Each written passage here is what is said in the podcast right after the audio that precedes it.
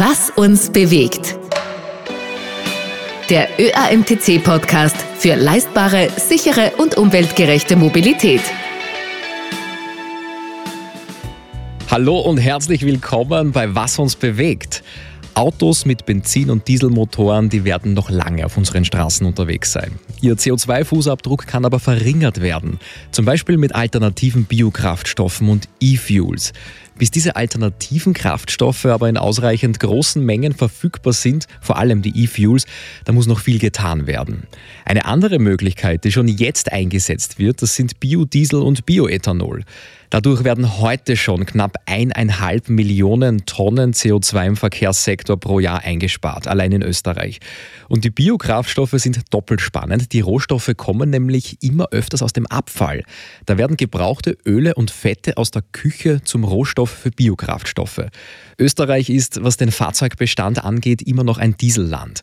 Und wie der Abfall aus der Küche zum Kraftstoff für diese Dieselfahrzeuge wird, das hören wir in der aktuellen Folge. Heute dreht sich alles um Biodiesel. Ich bin Marcel Kilic und wie das alles funktioniert, was es bringt und inwieweit das noch weiter ausbaufähig ist, das wollen wir in der heutigen Folge von Ewald Marco Münzer wissen. Mit der Münzer Bioindustrie GmbH produziert er Tag für Tag aus Altspeiseöl Biodiesel, unter anderem an einem Standort in Wien. Willkommen, Ewald Marco Münzer. Herzlich willkommen und danke für die Einladung. Sehr, sehr gerne.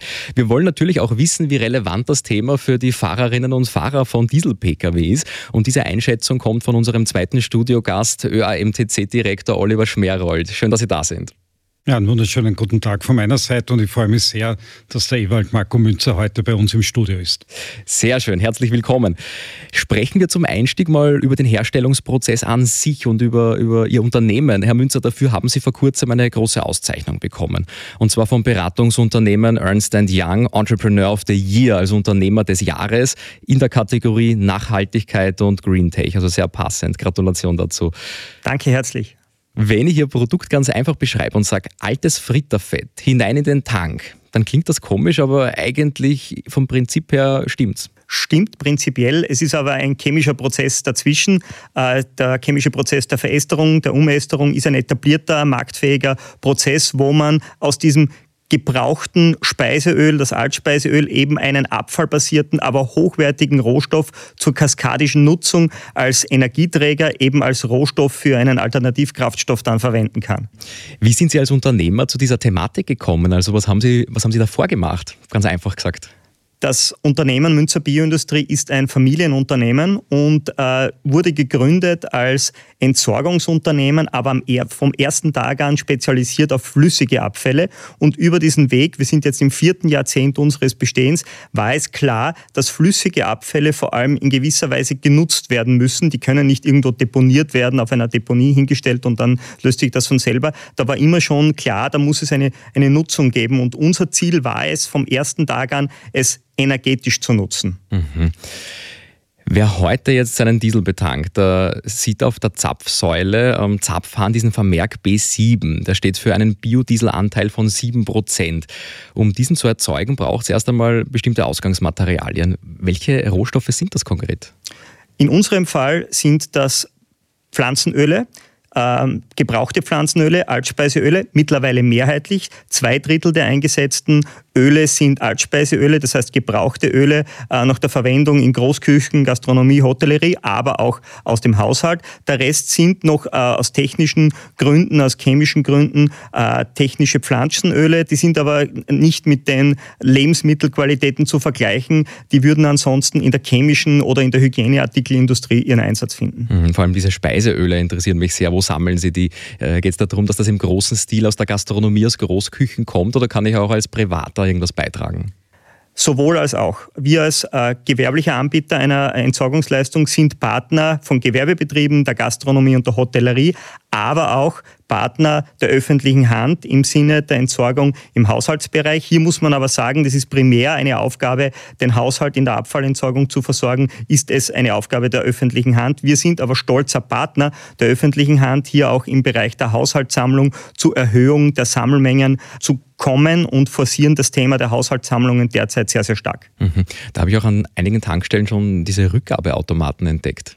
Ja, das ist ein Pilotprojekt, ein aktuelles, auf das wir sehr, sehr stolz sind. Und ja, wir sehen hier schon eine Erhöhung der sammelbaren Menge im Markt und wir hoffen, dass wir das weiter ausbauen dürfen mit unseren Partnern. Mhm.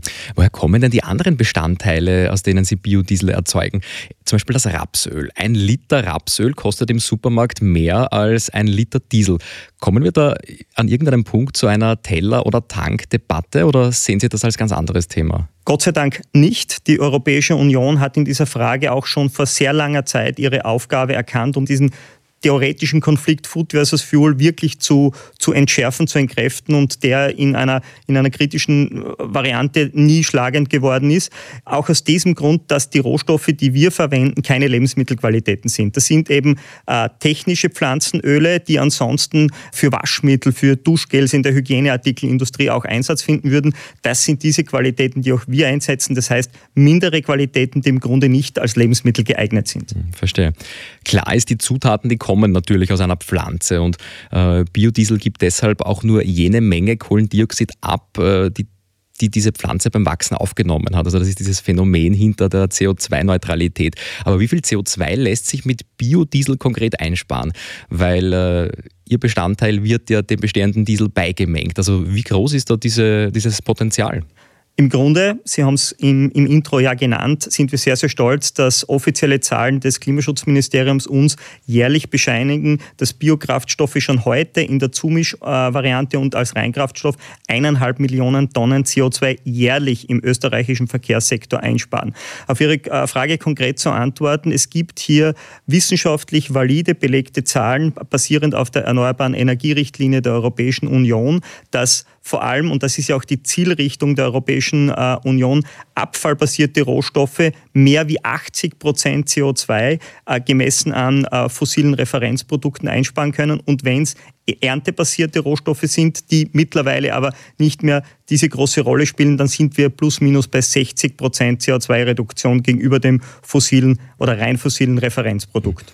Wie viel der 7% an Biodiesel, die in Österreich derzeit beigemengt werden, kommen aus heimischer Produktion? Sind wir da auf Importe auch angewiesen? Wir sind nicht auf Importe angewiesen. Der Großteil kommt und kann aus heimischer Produktion kommen.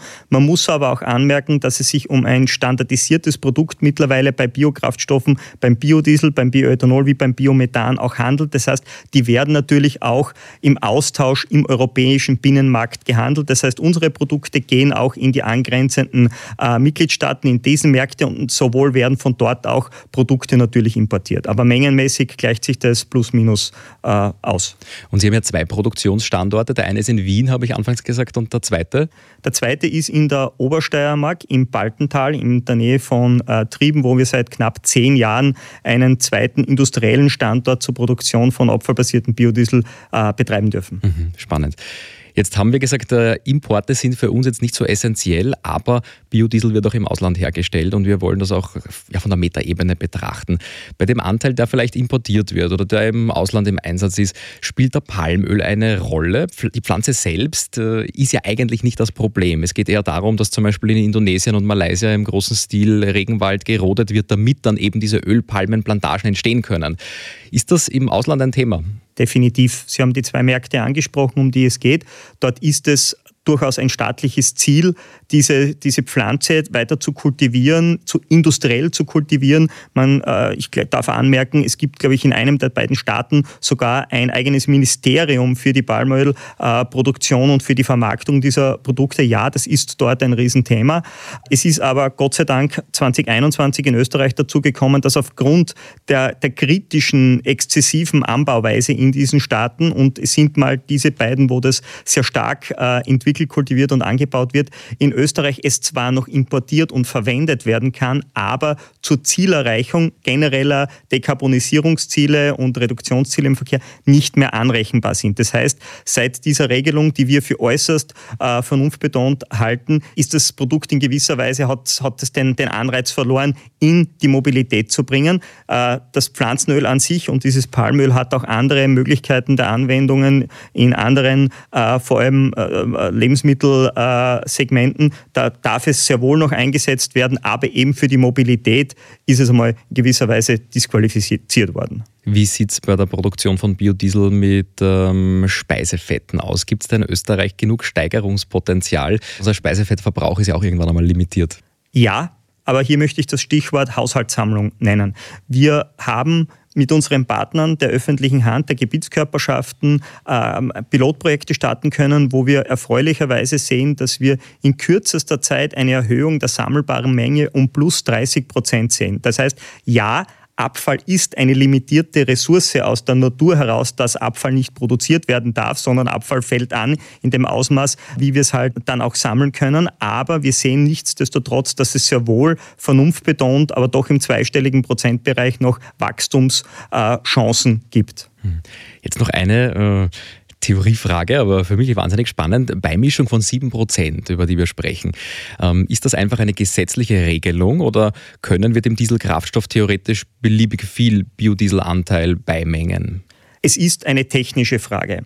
Und es gibt hier normative Rahmen, die derzeit äh, in der konventionell weit verbreitesten Variante es eben bei B7 sehen. Es gibt sehr wohl aber europäische Normen, die es möglich machen würden, ein Produkt mit 10-prozentiger, 20- oder 30-prozentiger Beimischung anzubieten am Markt, also B10, B20, B30. Grundsätzlich der, der Rahmen, die Grundlage ist geschaffen. Es liegt dann an der, an der Nische und äh, wir stehen für Ergänzen und nicht für Ersetzen. Das heißt, wir glauben, dass äh, es zwar nicht die eine heilsbringende Lösung ist, aber eben ein Teil der Lösung und gegebenenfalls in einer gewissen Nische. Und wir appellieren, dass man dort, wo es vernunftbetont einsetzbar ist, auch man andenkt, äh, vernunftbetont Beimenquoten doch zu erhöhen, sei es im Nutzfahrzeugbereich oder sei es in anderen Bereichen, wo es möglich wäre, äh, könnte man jetzt auch mit dem normativen technischen Rahmen schon etwas erhöhen. Mhm. Spannend, was Sie sagen, auch ein Teil der Lösung. Ja? Also diese Offenheit äh, verschiedenen Entwicklungen und Technologien gegenüber. Da sind wir schon bei einem guten Punkt, wo wir hinkommen in die Richtung äh, Klimaziele auf der Metaebene. Ähm, schauen wir uns das an, Oliver Schmerold. Was sagt der ÖAMTC dazu? Ist Biodiesel vielleicht die Lösung schlechthin, um die Klimaziele zu erreichen? Biodiesel ist neben vielen anderen äh, Möglichkeiten ein Teil der Lösung. Ich verwende da immer gerne das äh, Bild eines Puzzles, das aus sehr vielen Einzelteilen besteht und um in Summe das Gesamtbild zu ergeben. Und äh, biogene Kraftstoffe und Biodiesel im Speziellen sind ein so ein Puzzlestein äh, im gesamten Bild. Und ich freue mich sehr, dass wir mit der Firma Münzer auch und ein, äh, mit dem Herrn Münzer heute den einen Vertreter da haben von einem österreichischen Unternehmen, das genau diesen Weg beschreitet. Denn wir hören oft in der öffentlichen oder auch politischen Diskussion, dass der Antrieb mit dem Verbrennungsmotor das Problem wäre und daher äh, sozusagen eliminiert gehört. Und wir vertreten immer die Sicht, dass nicht der Antrieb das Problem ist, äh, sondern die Frage, wie die Energie aufgebracht wird. Und wenn man hier Wege sieht, dass über nachhaltige äh, Wege mit Bio Einsatz von biogenen Energieträgern auch sozusagen ein Antrieb möglich ist, dann wird daraus sichtbar, dass nicht äh, die technische Umsetzung im Antrieb der Kern der Frage ist, sondern äh, wie bringen wir die Energie für die Mobilität auf. Und hier sind biogene Energieträger ein ganz wesentlicher Beitrag. Mhm. Wenn wir von diesem B7 mit dem Ausblick B10, B20, vielleicht B30 sprechen in der Zukunft, beim ÖAMTC beschäftigen sich auch jeden Tag Techniker mit dieser Thematik. Wie stehen die dieser Entwicklung gegenüber? Wir sehen die Entwicklung äh, sehr positiv und auch äh, alle Gespräche mit Automobilherstellern zeigen, dass äh, moderne Motoren äh, für diese Kraftstoffe hin äh, entwickelt werden können und teilweise auch schon entwickelt werden. Äh, wir sehen es sowohl im, im, Dieselbereich, aber wir sehen es ganz stark natürlich auch im, im, Benzinbereich, wo wir heute Gott sei Dank in Österreich mittlerweile einen E10 haben, also 10% Ethanolanteil im Benzin. alle Modelle, alle Motoren heutzutage sind mindestens mindestens auf E20 hin spezifiziert. Also auch hier wäre schon Luft nach oben gegeben. Das heißt, äh, diesen Weg weiter zu beschreiben und auch im Dieselbereich hydrierte Pflanzenöle gehen auch im reinen, also HVO 100 heißt es dann, Produkt natürlich auch schon und auch da geht der ÖMTC bewusst diesen Weg mit und wir haben mittlerweile eine Partnertankstelle an einem Stützpunkt in Niederösterreich, wo HVO 100 äh, getankt werden kann und das funktioniert reibungslos. HVO steht für Hydrogeated Vegetable Oils, also hydrierte, verflüssigte Pflanzenöle. Alles klar. Wir haben in unserem Jingle hier bei Was uns bewegt ganz am Anfang äh, diesen Beisatz leistbare Mobilität. Da wird natürlich das Thema Besteuerung jetzt auch spannend und was letztendlich der Autofahrer, die Autofahrerin und der Zapfsäule dann auch bezahlt, weil die Mineralölsteuer, die wird ja grundsätzlich für Mineralöl fällig. Jetzt ist, was wir hier beimengen, kein Mineralöl. Zahlt man dann für einen höheren Bioanteil auch weniger Steuern an der Zapfsäule? Das ist ein ganz ein, ein, wesentlicher Punkt, den Sie ansprechen. Es gibt für Biogen, also Kraftstoffe mit biogenen Anteilen, äh, gibt es einen reduzierten Mineralölsteuersatz, ja, allerdings nur einen. Und der gilt dann äh, im Dieselbereich für B7, aber würde auch für höhere Beimischungen gelten. Und im Benzinbereich auch äh, zwischen E5 und E10 zum Beispiel gibt es keine weitere Reduktion. Also hier sehen wir auch ein, ein Glaubwürdigkeitsproblem. Aus unserer Sicht müsste äh, die Mineralölsteuer mindestens linear mit der Zunahme des äh, biogenen Anteils auch abnehmen. Momentan ist es nur so, dass rein biogene Kraftstoffe keiner Mineralölsteuerung unterliegen. Mhm, verstehe. Ergeben sich daraus dann Forderungen von Seiten des ÖAMTC? Ja, unsere Forderungen sind ganz klar, eben hier sozusagen die, die lineare äh, Zunahme des biogenen Anteils mit einer entsprechenden Reduktion des Mineralölsteuersatzes äh, äh, zu wiederzuspiegeln und auf der anderen Seite äh, im, in der CO2-Abgabe für die, auch die Emission sozusagen zu berücksichtigen. Und wenn es hier sozusagen keine aus fossiler Quelle kommende CO2-Emission gibt, dann sollte das auch in einer reduzierten CO2-Abgabe sich wiederfinden. Mhm. Wenn wir den Biokraftstoffanteil erhöhen können, wie würde sich das in der Klimabilanz im Verkehrssektor in Österreich niederschlagen? Ja, also wir haben ja jetzt schon gehört, 1,5 Millionen äh, Tonnen bezogen auf die momentan in etwa Gesamtsumme von rund 20 bis 24 Millionen Tonnen ist das, was uns das Umweltbundesamt heute schon bescheinigt.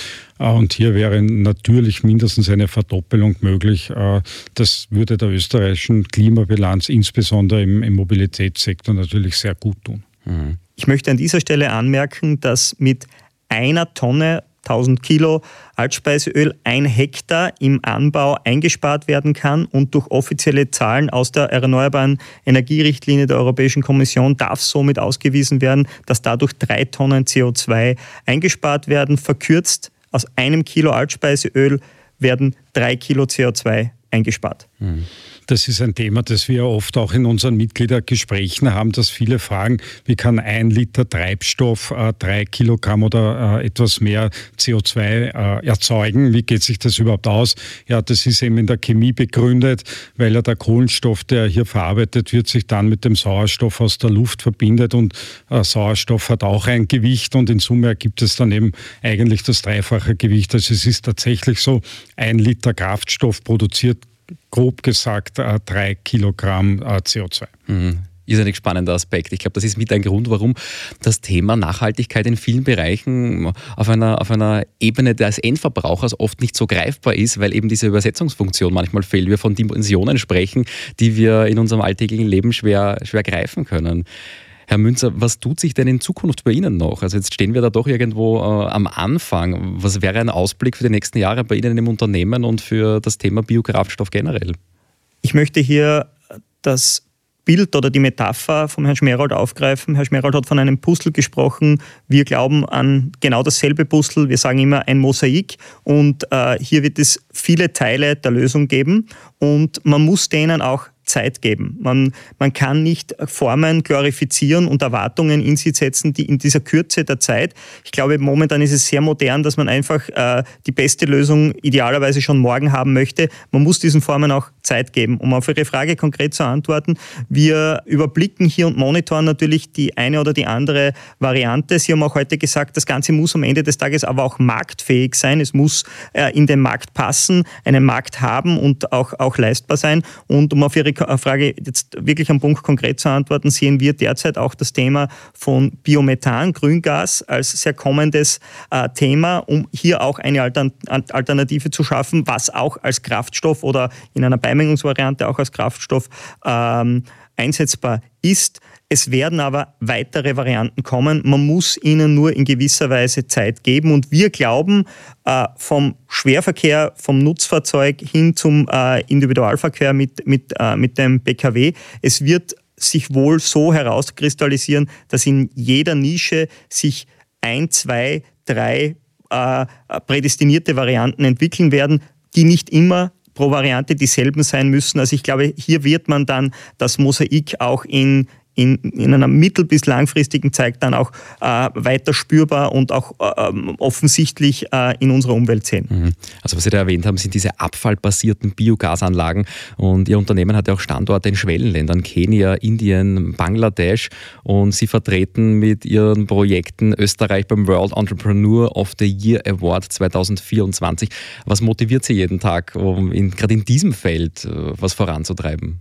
Es ist sehr schön zu sehen, dass Schwellen- und Entwicklungsländer vor Herausforderungen stehen, die wir in Europa Gott sei Dank schon vor einiger Zeit, vor einigen Jahrzehnten mit unserem äh, Rahmen, mit unserer Umweltrechtsrahmen, mit, unserer, ähm, mit unserem äh, Tun und Nutzen der Abfälle gelöst haben, diese Herausforderungen. Und es ist sehr, sehr schön, wenn man mit diesem Know-how in Schwellen- und Entwicklungsländern einen Beitrag leisten kann. Ich muss Ihnen aber sagen, für uns war es ein, ein ein Effekt des, des Augöffnens, dass es dabei in diesen Ländern primär vielleicht gar nicht um eine Energie- oder eine Mobilitätsfrage geht oder gegangen ist, sondern da hat es dann banale Gründe gegeben, dass sie Stoffe, äh, die im Lebensmittelkreislauf sind, wie gebrauchte Speiseöle, eigentlich dort zu lange verwendet äh, werden oder wurden. Und die wollten dann ein funktionierendes System, um das zu einem gewissen Punkt aus diesem Lebensmittelkreislauf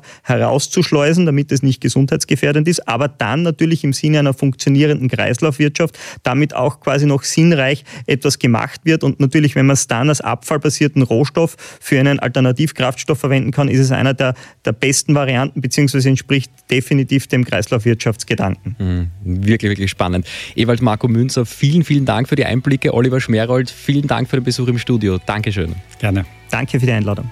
Ja, vielen Dank auch an euch fürs Zuhören und bis zum nächsten Mal in zwei Wochen hier bei Was uns bewegt.